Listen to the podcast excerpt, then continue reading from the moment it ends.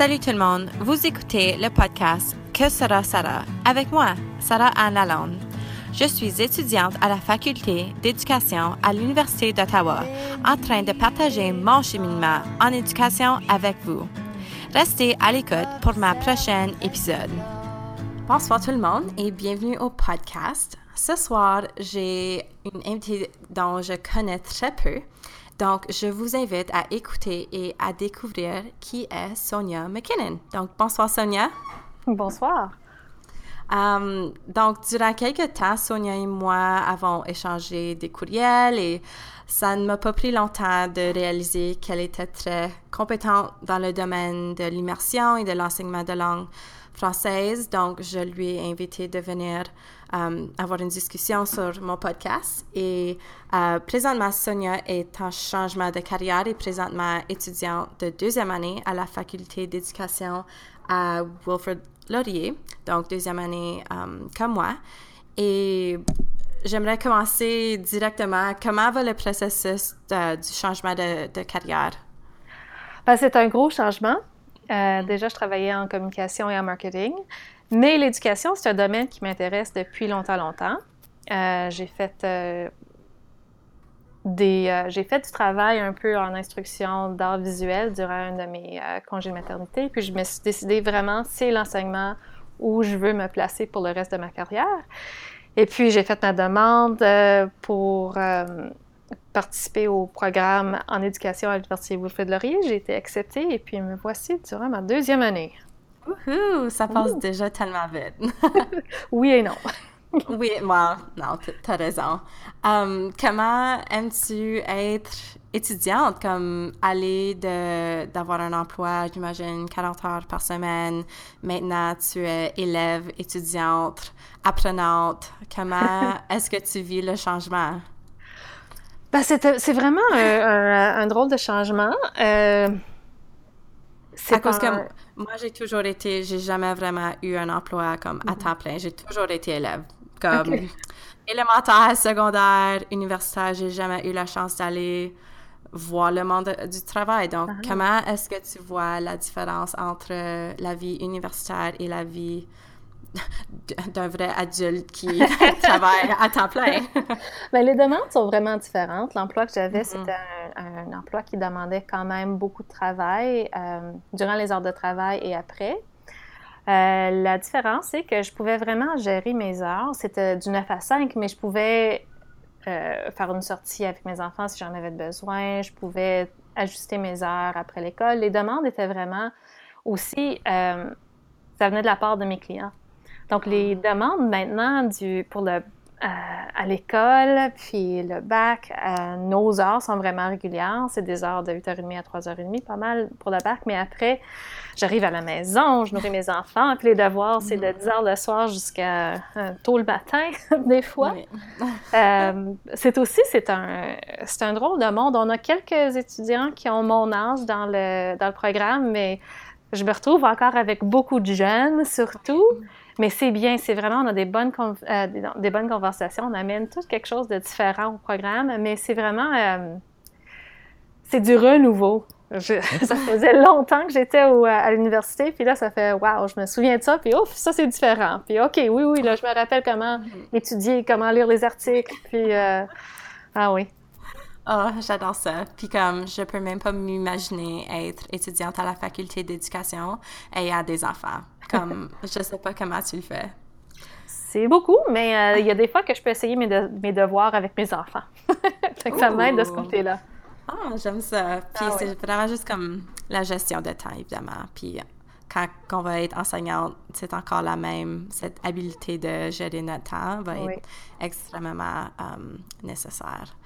Donc, um, parle-moi un peu de tes stages. Donc, toi, tu as vécu des stages, quatre stages, tu m'avais dit avant qu'on a pesé le bouton de record. Um, moi, j'en ai seulement, j'ai, j'en ai vécu un de, on faisait notre AEC, AEC donc um, c'était comme un engagement communautaire. Puis à chaque jeudi, on rentrait au premier semestre, on rentrait dans la même école où ce qu'on a où ce qu'on allait faire notre stage au deuxième semestre pour huit semaines. Donc, j'ai vraiment seulement vécu um, une école, c'était une école primaire et là, cette année, je suis à une école secondaire. Donc, parle-moi un peu de la, durée de tes stages et où tu as, fait ce placement. OK. Euh, à l'Université de Wilfrid-Laurier, la façon dont on s'organise, euh, c'est on, est placé à une école par année. Donc, la première année, l'année dernière, euh, j'étais à une école dans le conseil scolaire, le Waterloo Region District School Board. Puis, on est placé dans cette même école deux jours par semaine pour faire de l'observation. Et ensuite, on a un bloc de deux semaines d'observation. Ensuite, euh, on retourne deux jours par semaine. Ensuite, on a un stage de trois semaines où on commence à faire 25 euh, Et puis après ça, au deuxième semestre, on continue le deux jours, puis on fait un autre stage de trois semaines avec 50% d'enseignement. Puis hmm. au mois d'avril, on fait un stage euh, alternatif puis là, on a le droit de faire n'importe quoi. Il y a des gens qui ont été euh, en Chine, il y en a qui ont été au Népal, il y en a qui ont fait des stages dans les hôpitaux. Euh, moi, j'étais à une école secondaire parce que mon, ma qualification, c'est pour les écoles primaires moyennes. Donc, normalement, je ne travaillerais pas dans une école secondaire. Euh, donc, c'était alternatif pour moi. Cette année, je suis dans une deuxième école, une école différente. Cette fois-ci, je suis dans le Upper Grand District School Board à Guelph. Donc, c'est un, système un peu différent, un autre conseil anglophone. Mhm. Et puis deux, deux, fois par semaine, puis j'aurai, euh, je vais avoir trois stages cette année. Wow, c'est super. Donc, toi, tu étais dans des classes d'immersion, soit à, dans ton école élémentaire et secondaire? Oui, oui, oui. On a une école euh, qui a un programme français immersion à Kitchener. C'est là que j'ai fait mon, euh, mon, stage de trois semaines. Mhm. OK, excellent. Donc, um, Wow, c'est. J'ai comme tellement de questions. Par où commencer? um, moi, je veux juste savoir comme.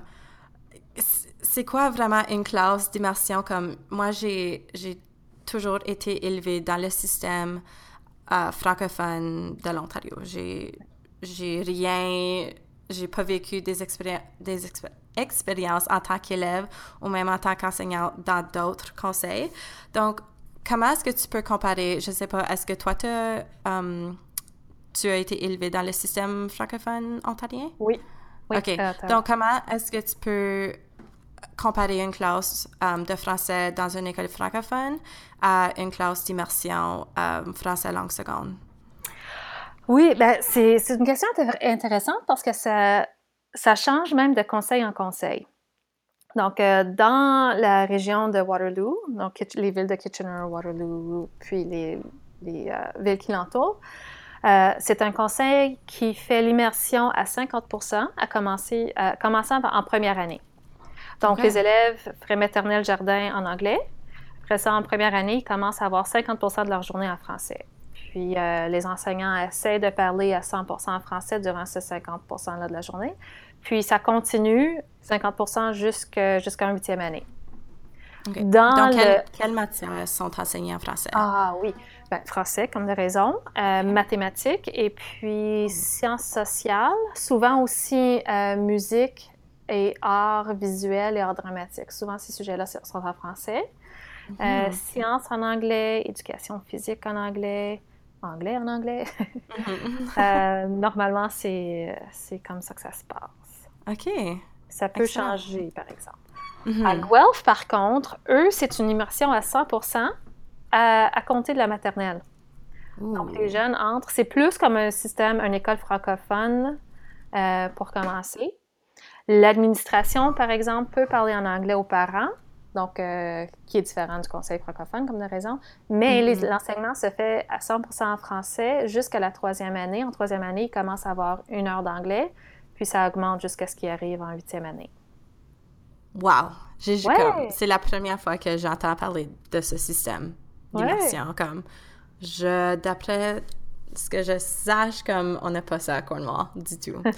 Um, est-ce que tu vois, je sais pas comme si tu en connais davantage, mais est-ce que si on compare comme les deux systèmes, ceux qui commencent dès la maternelle 100% en français de maths à 3, est-ce que ces élèves deviennent des locuteurs francophones comme mieux, avec des meilleures habiletés que ceux de, du premier système que, que tu avais dit?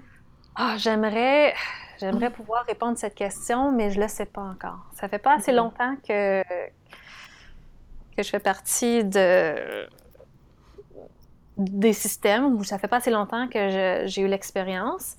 Je pense que ce qui fait la différence, c'est si on décide de continuer après le primaire, et puis si, euh, si on, essaie de, on décide de continuer la pratique. J'ai trouvé moi-même que quand j'ai laissé le j'ai laissé Ottawa, quand je me suis rendue dans le sud-ouest de l'Ontario, euh, et puis je travaillais surtout en anglais pour un, certain moment, un temps de temps, je perdais ma langue moi aussi.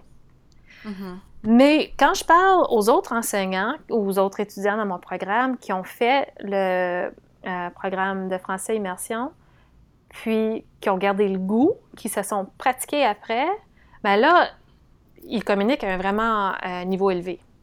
OK.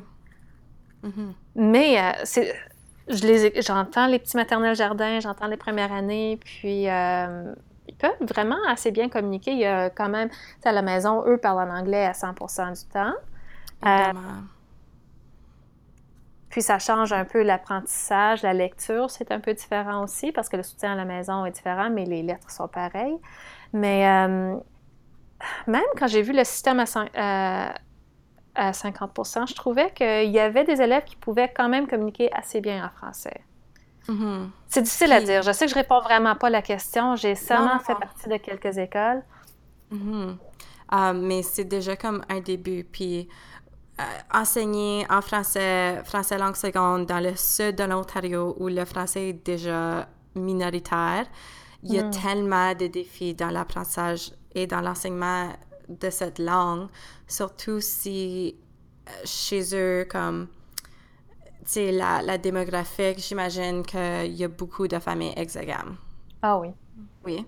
Um, Aurais-tu comme de tes pères ou de tes collègues comme de classe que tu as vu dans, dans, la, dans la salle de classe, aurais-tu comme un pourcentage off the top of your head de comme la démographique d'où vous, vous, venez? Non, je ne l'ai vraiment pas, désolée. Mm-hmm. Euh, je sais qu'il y a des, des, familles qui sont euh, exogames, francophones, anglophones, qui envoient leurs élèves dans les programmes d'immersion. Euh, on a seulement quelques écoles francophones. Il n'y en a pas énormément dans notre coin du pays. J'espère que ça augmente, mais.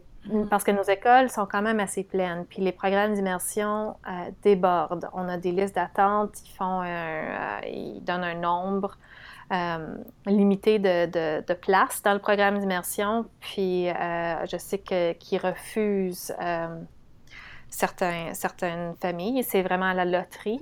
C'est une, ouais, c'est une loterie pour entrer dans le programme. Donc la demande est là. c'est les enseignants qu'il nous faut. Ça, c'est fou. C'est tellement fou.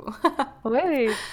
Um, OK, donc Aujourd'hui, on est le 25 septembre et puis on célèbre le jour des Franco-Ontariens où il y a plus de 500 000 Franco-Ontariens qui célèbrent notre culture, notre drapeau, notre langue.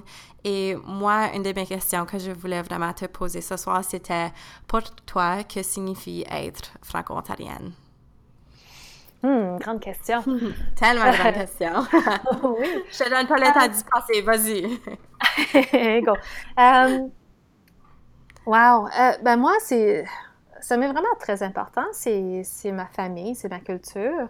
Um, une moitié de ma famille est québécoise, l'autre moitié est ontarienne. Euh, mais ça, la langue me tient vraiment beaucoup. Ça m'a donné plein d'avantages. Et puis, mm. j'adore communiquer en français, j'adore pouvoir communiquer avec des gens euh, de partout presque. Euh, lire en français, regarder des films en français, j'adore. Euh, aussi, c'est partager ma culture avec mes enfants. Hmm. qui ont aujourd'hui chanté la chanson du drapeau, qui ont oh. le drapeau, ça s'en promener en vert et blanc. c'est aussi un peu la, la préservation de d'où on vient, Euh, c'est c'est un aspect multiculturel, c'est de pouvoir partager, euh, c'est un... C'est comme un cadeau, on a de plus. On n'a pas seulement ce qu'on connaît en anglais, on a aussi ce qu'on connaît en français. C'est mm-hmm. une richesse qu'on... Tellement une richesse. J'adore ça. auquel on a le droit, euh, ben oui, c'est ça dans un... en petit. Mm-hmm. Puis, comme moi, je me demande, que signifie être franco-ontarien pour les élèves en français langue seconde?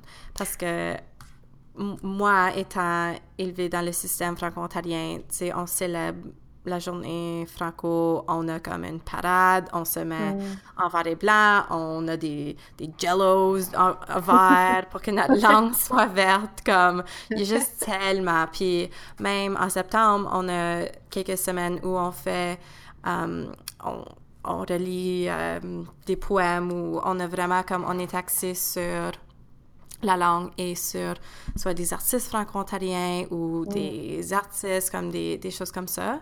Et puis, moi, je me demande comment est-ce que les élèves dans une école d'immersion vivent cette même journée. Ben, je pense qu'on commence euh, plus à inclure euh, la francophonie ontarienne dans le curriculum. Euh, je pense que c'était moins important il y a quelques années, mais on commence vraiment à ajouter un peu la culture ontarienne. On commence à apprécier de plus en plus ce que ce que c'est. Euh, c'était c'est pas nécessairement l'endroit où on met le plus de d'importance. C'est vraiment la communication. Le, on parle, on, connaît Québec, on connaît la France, euh, mais on apprend de plus en plus où on parle en français au Canada, pas seulement en Ontario, pas seulement au Québec surtout. Euh, donc, je pense qu'on commence à mettre pas mal plus d'importance. Je vois, je, regarde euh, les des forums où les enseignants se parlent, puis on partage de plus en plus ce que les l'importance des franco-ontariens. Euh, mm-hmm. Je ne sais pas si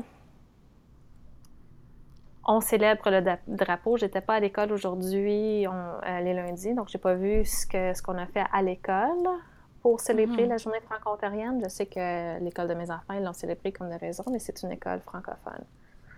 Juste à cause que, comme pour moi, étant franco-ontarienne, euh, c'est tellement ça fait du bien savoir que j'appartiens à une communauté. Et puis, je pense que mm. pour ces élèves en immersion euh, qui apprennent français langue seconde, pour eux, d'après ce que moi j'ai en tant que perception d'une école d'immersion et d'une classe de français langue seconde, c'est juste une langue. C'est juste une langue qu'ils doivent apprendre à cause que leurs mm. parents l'ont mis en, en français langue seconde. Donc, je pense que célébrer et vraiment enseigner, à faire apprendre aux élèves c'est quoi la culture franco-ontarienne euh, et célébrer le fait que notre culture, c'est le fait qu'on partage nos accents, on partage nos variétés linguistiques, nos, comme tout ce qui vient à cause que si on compare mon, mon français, ton français, le français de Sudbury, comme il y a tellement de richesse et puis pour moi, ça m'a vraiment. Ça, ça, a fait en sorte que je voyais d'autres gens de ma, communauté francophone.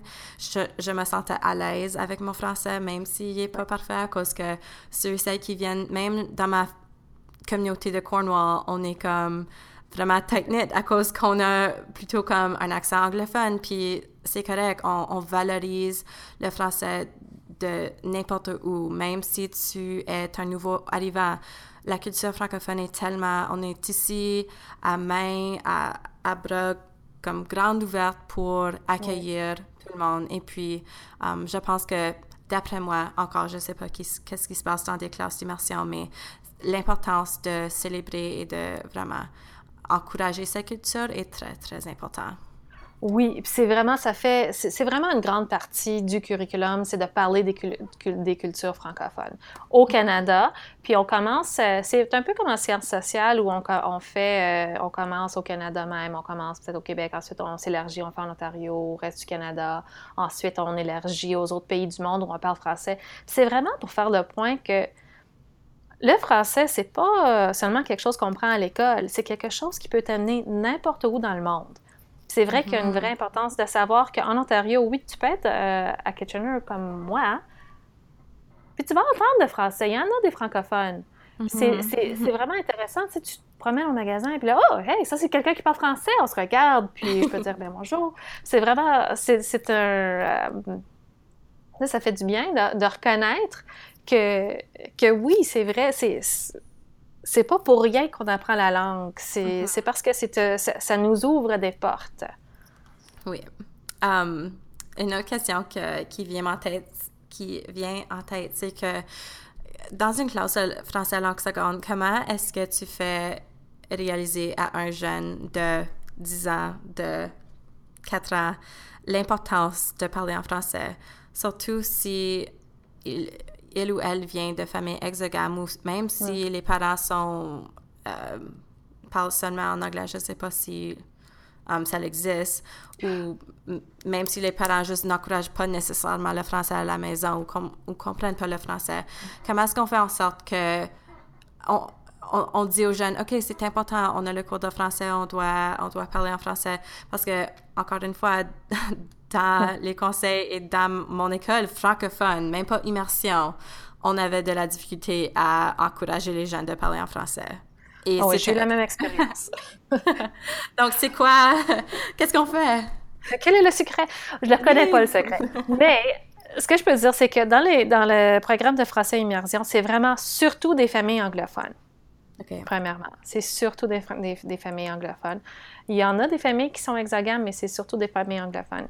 C'est des gens qui euh, reconnaissent l'importance du français où on peut, euh, ça peut ouvrir des portes. Euh, c'est un je sais qu'il y a des familles qui, ont des fois un peu peur de dire hum, ben là, français langue seconde, j'ai peur qu'ils perdent leur anglais, qu'ils n'aient pas les mêmes capacités, mais on le oh, sait que. Maintenant, on le sait que ça nous donne. Euh, ça, que ça ajoute. Ça enlève pas, ça ajoute. Mais je sais que des fois, il y a, cette idée-là qui peut se faire.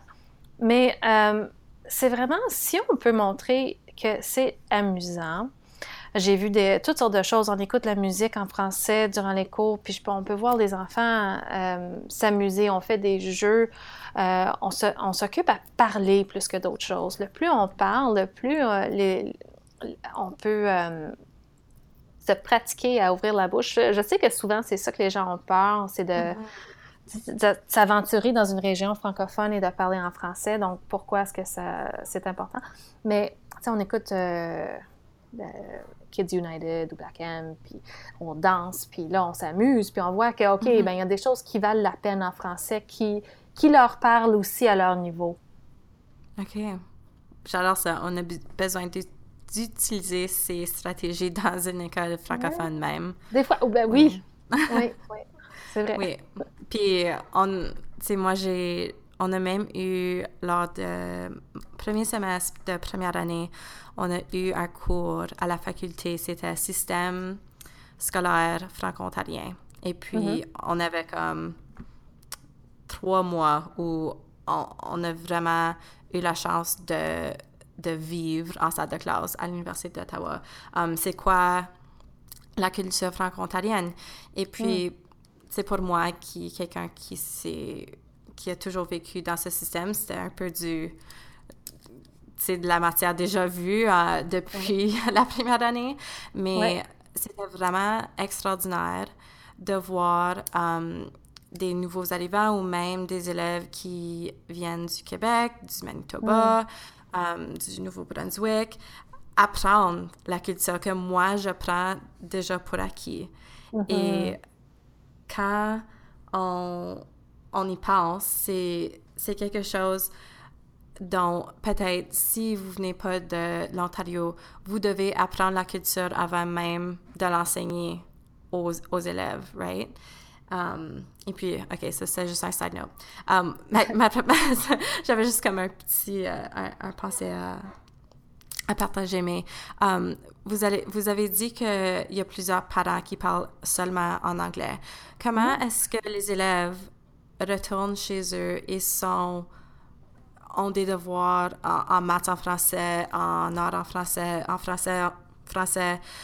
Avez-vous avez -vous comme des outils pour appuyer les enfants, euh, appuyer euh, les parents à aider leurs élèves avec leurs devoirs à cause que c'est tellement, tellement important? Oui, ben oui. Oui, il y a par exemple le Canadian Parents for French.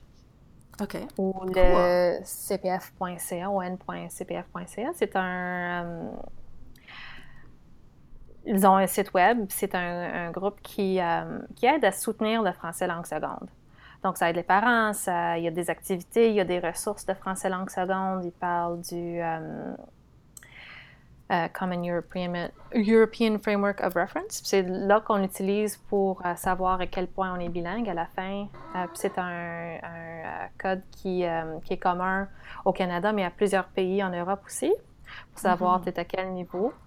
Euh, puis on parle de ça, on parle de différentes ressources. Il y a des, euh, il y a des sites qui aident avec les devoirs. Euh, j'oublie si c'est Allo Devoir ou quoi, mais il y a des sites sur Internet qui aident à soutenir pour les devoirs en français. On a aussi, ce qui est vraiment important, c'est de continuer à écouter et à lire en français. Il y a, genre, il y a des, des bibliothèques où on a des des livres qui sont lus en français. Je sais que Tumble Books a une série en français. Puis aussi, euh, TFO et IDELO ont des ressources en français qui aident les parents. Donc, c'est, les mêmes ressources qu'on utilise aussi dans le système francophone, mais ils ont des ressources qui peuvent aider avec les, personnes qui sont bilingues ou mm-hmm. français langue seconde. Wow, excellent. À cause que, évidemment, on ne s'attend pas que les parents apprennent le français pour appuyer euh, leurs enfants, mais c'est peut-être euh, une idée fausse que les parents ont quand ils mettent leurs enfants dans le système euh, d'immersion. Donc, y a-tu est-ce que euh, dans une classe d'immersion, il y a d'autres idées fausses que tu dois confronter en tant, en tant qu'enseignante dans, une, dans une classe de langue, français langue seconde? Euh, ben, on attend que les enfants qui sont en difficulté, euh, surtout avec le comportement, peuvent pas réussir dans des euh, dans un cours de français langue seconde et c'est pas vrai. Mm-hmm. Donc, qu'est-ce qu'on fait avec ça? ça? revient aux ressources, puis aux routines, puis au soutien. Mm-hmm. ça, ça, dépend à quel point on a la, la, il y a une compréhension. Puis si on peut s'organiser avec des images et puis si, le, si le problème, c'est pas un problème euh, d'apprentissage de la langue, on trouve que les, les élèves qui arrivent dans les cours de français sont au même niveau que ceux qui sont anglophones qui arrivent dans la classe de français parce qu'on arrive tout le monde au même niveau. Donc, c'est hmm. un peu une source de Ah, OK, c'est pas seulement moi qui, qui, est en arrière, on est tous au même niveau dans ce cours-ci, donc c'est un peu encourageant. Euh, donc, c'est une fausse idée que quelqu'un qui, qui, peut être un peu en difficulté ne peut pas euh, réussir dans un cours de français langue seconde. C'est vraiment, ça revient aux ressources. Euh, je suis en d'accord avec ça. Euh, j'essaie de penser à quoi d'autre, quelle autre idée qu'on a encore comme, comme parents, on ne peut pas soutenir nos enfants.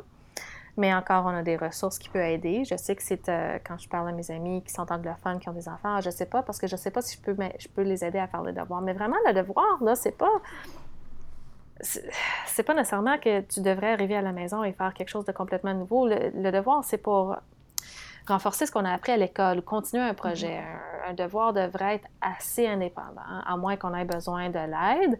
Puis souvent, c'est une aide spécialisée qu'on a besoin, euh, si c'est pas un peu de ressources.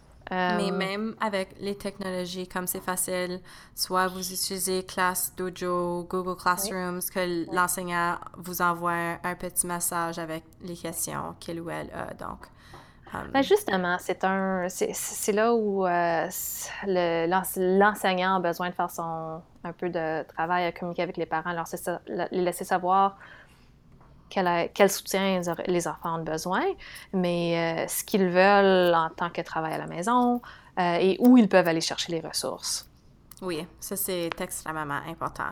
Oui, à, 100 um, Voici mon idée, ma fausse idée d'une classe de français langue seconde. Et puis, j'ai très hâte d'avoir ta réponse à cause que. OK, donc c'est pas que je crois pas dans le système d'immersion ou des, des, classes de français langue seconde. Ben, je sais pas si j'y crois ou non. OK. Donc, moi, je connais, j'ai beaucoup d'amis qui viennent de, du sud de l'Ontario comme Whitby, même des gens qui ont fait immersion comme au nord, um, qui ont été élevés dans le système d'immersion, qui ont ah. fait français jusqu'à, tu sais, ils ont fait French jusqu'à um, la dixième année. Soit ils étaient dans cours ou immersion, comme il y a un mélange, mais la grande, très grande majorité d'entre eux ne comprennent plus le français ou très, très minimum et mm-hmm. ont une très grande difficulté à avoir une conversation à l'oral. Et je sais même pas leurs compétences écrites. Donc, pour mm. moi, c'est difficile de dire que, OK, moi, je suis qualifiée en tant qu'enseignante, je vais aller me faire qualifier français langue seconde et dédier ma vie à enseigner le français à des élèves plutôt comme anglophones, on dirait, ou d'autres langues que le français. Et dédier tout mon temps à leur apprendre le français, puis en fin de compte, soit en huitième année, après ça, ils décident d'aller strictement en anglais ou ils continuent en français, mais ça, ça clique pas, puis en fin de compte, ils parlent plus le français comme c'est très très difficile pour moi de dire ok je veux vraiment comme aller chercher chaque élève puis faire en sorte qu'ils vont continuer en français comme c'est juste c'est impossible donc qu'est-ce que tu en penses? Ben parce que c'est là où je suis présentement ah, dans mon cheminement de est-ce que je veux aller dans le dans les conseils francophones ou immersion comme c'est tellement un, mm-hmm. Ben, je crois que ce qui est important comme enseignant, euh, enseignant c'est de montrer ta passion et combien, comment tu aimes. Pourquoi, euh, la, à quel montant la, langue est importante pour toi, à quel niveau la, langue est importante et comment ça peut être euh, amusant et puis ce que ça peut te donner. Je peux enseigner l'art visuel à n'importe qui, mais ça ne veut pas dire que quelqu'un va continuer au niveau secondaire. je peux, je peux enseigner les, les mathématiques. Est-ce qu'on va continuer? Ben, J'espère, mais est-ce que la compréhension va être là? Je ne sais pas si j'espère que les, élèves qui vont venir dans mes classes euh, vont trouver que c'est important et qu'ils vont continuer, euh, parce que moi, je trouve que c'est vraiment extraordinaire ce que ça peut nous donner. Est-ce que je peux garantir? Non, pas vraiment. J'espère, il faut vraiment, je pense, engager aussi les parents et la communauté pour qu'elle le soutien je veux travailler, on espère que l'école dans laquelle on travaille euh, met aussi beaucoup d'importance à la langue française. Je pense que ça, ça dépend d'école en école. Il y, a des, il y a des écoles qui sont 100% français immersion et tout le monde est vraiment d'accord, le français, c'est hyper important. Euh, il y a des écoles où c'est français et anglais. Le français, ben, c'est un des cours qu'on donne comme, mm-hmm. comme tous les autres cours. Donc, est-ce qu'on y met de l'importance? Un peu, mais pas nécessairement mm. énormément. Ce qui est important aussi, c'est que les élèves nous entendent parler en français dans les couloirs, dans les mm. autres endroits de l'école, avec les autres euh, enseignants qui sont euh, de français langue seconde. Là, ça, ça, montre un peu que, OK, c'est pas seulement dans la salle de classe qu'on parle en français, on parle français ailleurs et c'est important aussi. Bof, est-ce que tout le monde va sortir dans le sud de l'Ontario à parler anglais, à, parler français? Oh, je ne suis pas certaine. Mm-hmm. Euh, c'est un défi. C'est un gros défi. Euh, puis, est-ce que je toucherai tout le monde? Non. Euh, c'est vraiment la confiance en soi, je pense, que les gens perdent quand on sort de, oui. secondaire. C'est cette idée d'aller parler en français avec quelqu'un qui est francophone, puis de ne pas pouvoir trouver les mots, de chercher les mots. Puis... Mm-hmm. C'est difficile de faire. C'est difficile à faire. Je suis complètement d'accord. À cause que surtout comme moi, encore une fois, j'ai, moi, je viens de famille hexagame.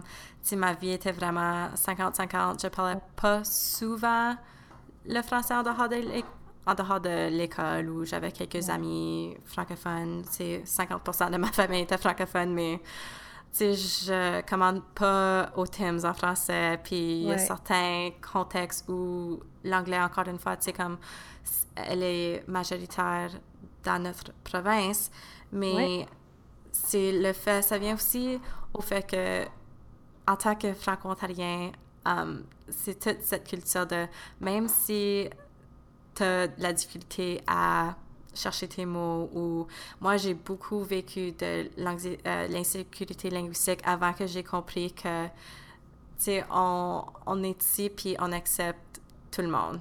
Même mm. si tu as des tournures anglophones ou mm-hmm. tu utilises des expressions anglophones comme c'est correct. Puis je pense que c'est vraiment ça la base de la communication, surtout dans les, dans les classes de français langue seconde. Ah oui, c'est difficile. Puis on a surtout plein de langues maintenant. Il y a tellement de familles qui viennent de différents pays, euh, qui parlent de différentes langues. Donc, on, on a une richesse de langues, mais hmm. donc d'en apprendre encore un autre, c'est, je sais pas, c'est difficile. C'est vraiment, euh, c'est pas facile. Puis j'ai pas la réponse. Moi aussi, je commande en anglais surtout. Puis euh, ma famille, avec mes enfants, on est hexagone. J'essaie de parler en français autant que je peux avec mes enfants, mais je dois dire, je suis pas parfaite. Je parle en anglais aussi à la maison. Euh, mais, euh, mais j'espère que mes enfants comprennent l'importance et puis qu'ils veulent aussi continuer en français euh, après l'école secondaire. J'ai passé, un, passé un moment aussi où je trouvais c'était moins important le français pour moi. Je parlais en anglais avec mes amis. Puis après ça, une fois que j'ai commencé à être un peu plus âgée, j'étais arrivée au secondaire, je décidé, ah non, c'est vrai, le, français c'est important, ça fait partie de moi. Il faudrait que je m'y mette un peu. Mm-hmm. Ça, c'était une de mes dernières questions. Donc, je voulais euh, savoir quand est-ce que tu as réalisé que le français était important, que mm. tu tenais comme as dit, OK, oui, je continue en français. Um, ça fait partie de mon identité culturelle. Um, ouais. je dois dire que c'était vers la fin de secondaire où j'ai vraiment commencé à participer plus en français. Euh, ben, j'étais dans une école secondaire francophone, mais j'ai recommencé à parler en français à l'école avec mes amis certains de mes amis, pas tous, mes amis. Puis après ça, quand j'ai commencé à trouver des emplois, puis à, quel point j'ai remarqué mm-hmm. que c'était quelque chose qui me donnait un atout. C'était vraiment un avantage d'être bilingue quand je cherchais un emploi. Puis je pouvais communiquer avec plus de personnes. J'avais des clients euh, qui, ne parlaient pas en anglais. J'avais, ça, me donnait vraiment un avantage. Puis, quand j'ai remarqué, j'ai déménagé dans le sud de l'Ontario, au centre de l'Ontario aussi à Toronto, puis je commençais à parler à des, clients en français, je remarquais à quel point ça me manquait de l'entendre autant mm. que je l'entendais. Puis, il fallait vraiment que je mette plus un effort pour l'entendre plus, plus souvent, pour le parler plus souvent. Puis, j'ai vraiment commencé à l'apprécier de plus en plus euh, à ce moment-là. C'est un mm. peu trop tard pour certaines personnes, mais ils s'y remettent. Je le vois, je vois des adultes qui envoient leurs, euh, leurs euh, enfants en français immersion. Puis ils disent ben, faudrait que je leur reprenne le français moi aussi. Puis on commence, à, on, on met du Duolingo sur nos téléphones, on écoute des émissions, des films en français, peut-être qu'on prend des cours de conversation. Puis, puis j'espère que ça continue comme ça, que les parents commencent à prendre plus d'intérêt, plus il y a d'élèves dans le système. Peut-être que peut-être qu'il va y en avoir plus qui sortent du système euh, de français langue seconde, qui parlent français puis qui sont confortables. J'espère, en tout cas. Oui, wow. Um, je veux juste faire un petit retour sur um, le fait que, comme moi aussi, j'ai, j'ai voulu continuer mes études supérieures en français. J'ai fait mon bac en, études françaises et en English à l'Université Laurentienne. Mm. Um, en, Ontario, on a seulement deux universités francophones, donc, tu sais, j'avais pas beaucoup de choix. Puis au début, étant, étant élève euh, du secondaire qui voulait vraiment comme partir de chez moi, puis m'en aller à 6 heures de chez moi, j'ai j'ai commencé à voir Um, la culture francophone du nord de l'Ontario. Et c'est là que j'ai commencé.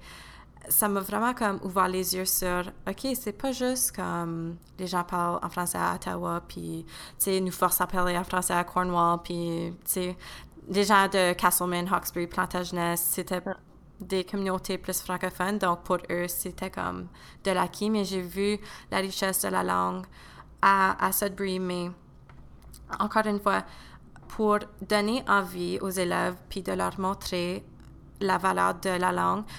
Je ne sais pas si c'est toujours le fait que, OK, ben, vous allez avoir un emploi. Si vous êtes bilingue, ça va vous donner plein d'avantages. Comme, c'est-tu vraiment assez une bonne raison de continuer ou de savoir la langue? Comme, moi, je veux que mes élèves veulent, comme aient un mm-hmm. vouloir, un désir de parler en français, pas juste à cause que, ah ben, j'aurais peut-être meilleure chance avec un emploi versus quelqu'un d'autre. Oui, c'est la réalité, comme être bilingue, c'est un atout à 100%. J'ai eu tellement d'opportunités à cause de ma langue comparé à d'autres à d'autres de mes collègues de classe qui ont fait um, la faculté en, en anglais à uh-huh. l'université Laurentienne et puis eux autres ils vont ils vont attendre plusieurs années avant d'avoir un poste um, permanent mais pour moi tu sais je m'attends pas attendre longtemps avant euh, d'aller enseigner donc c'est pour moi, oui, c'est la réalité d'avoir un emploi, mais moi, je veux que mes élèves qui apprennent le français aient ce vrai désir, soit qu'ils sont vraiment attachés à la culture ou c'est juste, ils adorent la langue telle qu'elle. Mais c'est certain que J'espère que j'ai, n'ai pas réduit ça la raison pour laquelle. Non, non, non. c'est parce que ça m'a donné plus d'emplois. Mais c'est un, c'est, une réalité, de un. Mais euh, c'est pas une c'est pas la seule raison. J'espère que ça soit vraiment la langue et la culture aussi qui les intéresse. C'est pas en huitième année qu'on va dire aux élèves que tu vas avoir un emploi si tu parles français qui va leur donner euh, assez de passion pour continuer en français. Je pense pas que un enfant de 13 ans pense à quand j'aurai 25 ans, il faut que je parle français pour un emploi. Mm. J'espère qu'à ce temps-là, ils s'amusent en français puis qu'ils trouvent vraiment qu'ils aiment parler la langue et partager encore. Mhm. Donc, c'est comment, à quel point, ben, je sais pas, j'ai vraiment pas toutes les réponses, puis j'ai pas travaillé assez longtemps dans les écoles pour, pour avoir tous les outils, puis toutes les idées, puis toutes les astuces, c'est certain. J'espère que ma passion se voit et que je leur ai montré à, quel point ça pourrait être amusant, puis qu'ils décident que oui, vraiment, ils ont eu assez ils ont appris assez de la langue dans ma classe qu'ils veulent continuer à en apprendre encore et de voir euh, l'importance dans le monde euh, d'avoir plus d'une langue. Parce que vraiment, euh, en connaître deux, trois, quatre, c'est ça, c'est ça la, la mondialisation, la mm-hmm. multiculture. Oui. Puis c'est le fun qu'on soit étudiante à la faculté d'éducation, puis on a pris le temps de parler de la culture franco francophone et um, des classes d'immersion. Puis c'est pas le fait qu'on évidemment, on connaît pas tout. Mm. On, est, on est en cheminement, on est des apprenantes et puis on va être en constant apprentissage um, pour plusieurs années. um, J'envisage juste apprendre pour comme des années, des années de des enseignants qui, qui m'entourent et qui me mentorent. Donc, Sonia, je te remercie grandement d'avoir pris le temps um, de me jaser ce soir sur quelque chose qui me tient et j'imagine te tient um, à cœur. ben, merci beaucoup de m'avoir invité. Ça me fait très plaisir. Puis, euh, oui, peut-être qu'on se repart dans un an, puis on va voir où on est, où on, est rendu. oui, à 100 Moi, je suis super game. Bonne soirée. Merci, toi aussi. Merci d'avoir écouté à Que sera Sarah avec moi, Sarah Anne Lalonde. Vous pouvez connecter avec moi sur Twitter à Sarah S-A-R-A-H Lalonde L-A-L-O-N-D-E-E -E, et retrouvez mon podcast sur iTunes dans la barre de recherche Que sera Sarah. À bientôt!